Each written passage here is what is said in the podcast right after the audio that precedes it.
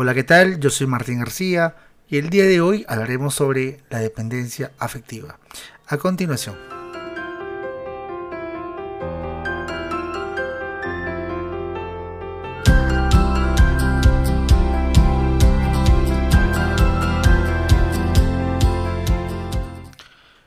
Es muy preocupante que hoy en día las personas estén pasando por cuadros depresivos, un cuadro de tristeza profunda, angustia, llantos, problemas ya relacionados con su salud por el simple hecho de no sentirse parte de una sociedad o no sentirse parte de un conjunto de personas, ya sea en la calle, ya sea en el ámbito de estudio, ya sea en el centro de labores, y es que solamente percibir que no son parte de ese círculo de amistades los lleva a una crisis profunda de tristezas. Entre ellos muchas veces desencadena lo que es la depresión y muchas veces asociados a estas tristezas es que las personas toman la decisión de quitarse la vida. Suena impresionante, ¿verdad? Y pues si tratamos de darle un entendimiento teórico, psicológico en, a estas circunstancias, podemos asociarlos con la teoría de la motivación de Abraham Maslow, cuando nos habla que la persona tiene un deseo, tiene un sentimiento de pertenencia, de pertenecer a un grupo de personas para sentirse parte de ellos. Es así que esta situación o estas circunstancias le genera una motivación personal para seguir con sus metas, sus objetivos en la vida. La sociedad es importante, no podemos negarlo.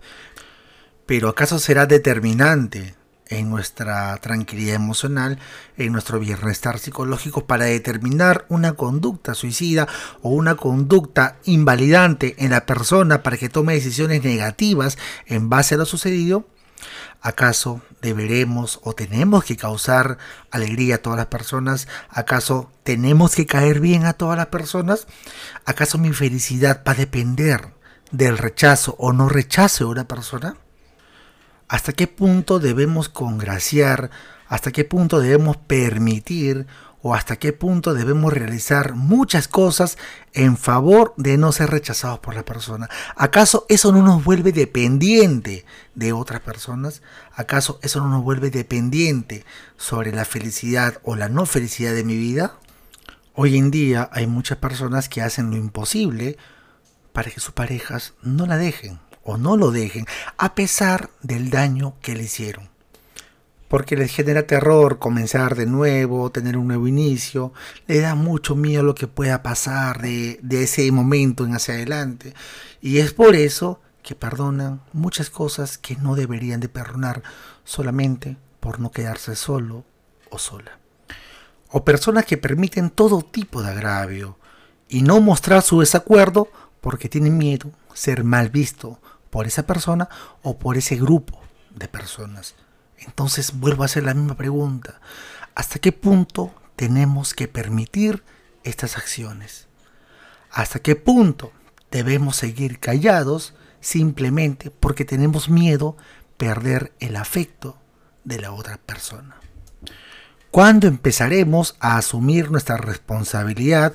¿Cuándo empezaremos a asumir una personalidad sólida, una personalidad crítica, pero también asertiva? ¿Desde cuándo empezaremos? Vamos a empezar desde que tengamos una autopercepción positiva de nosotros o nosotras mismos. ¿De qué forma? Construyendo, logrando metas, consiguiendo objetivos a base de esfuerzo, coraje, disciplina.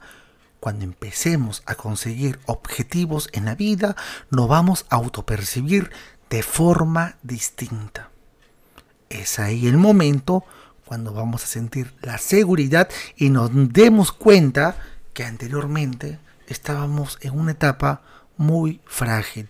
¿Por qué? Porque nos autopercibíamos de forma caótica. ¿Y por qué?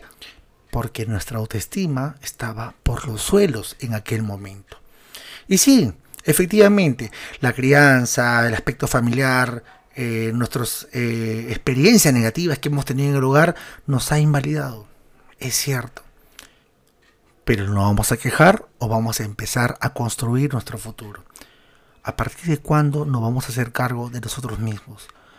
¿A partir de cuándo te vas a hacer tú cargo de tu vida? ¿No crees que es momento?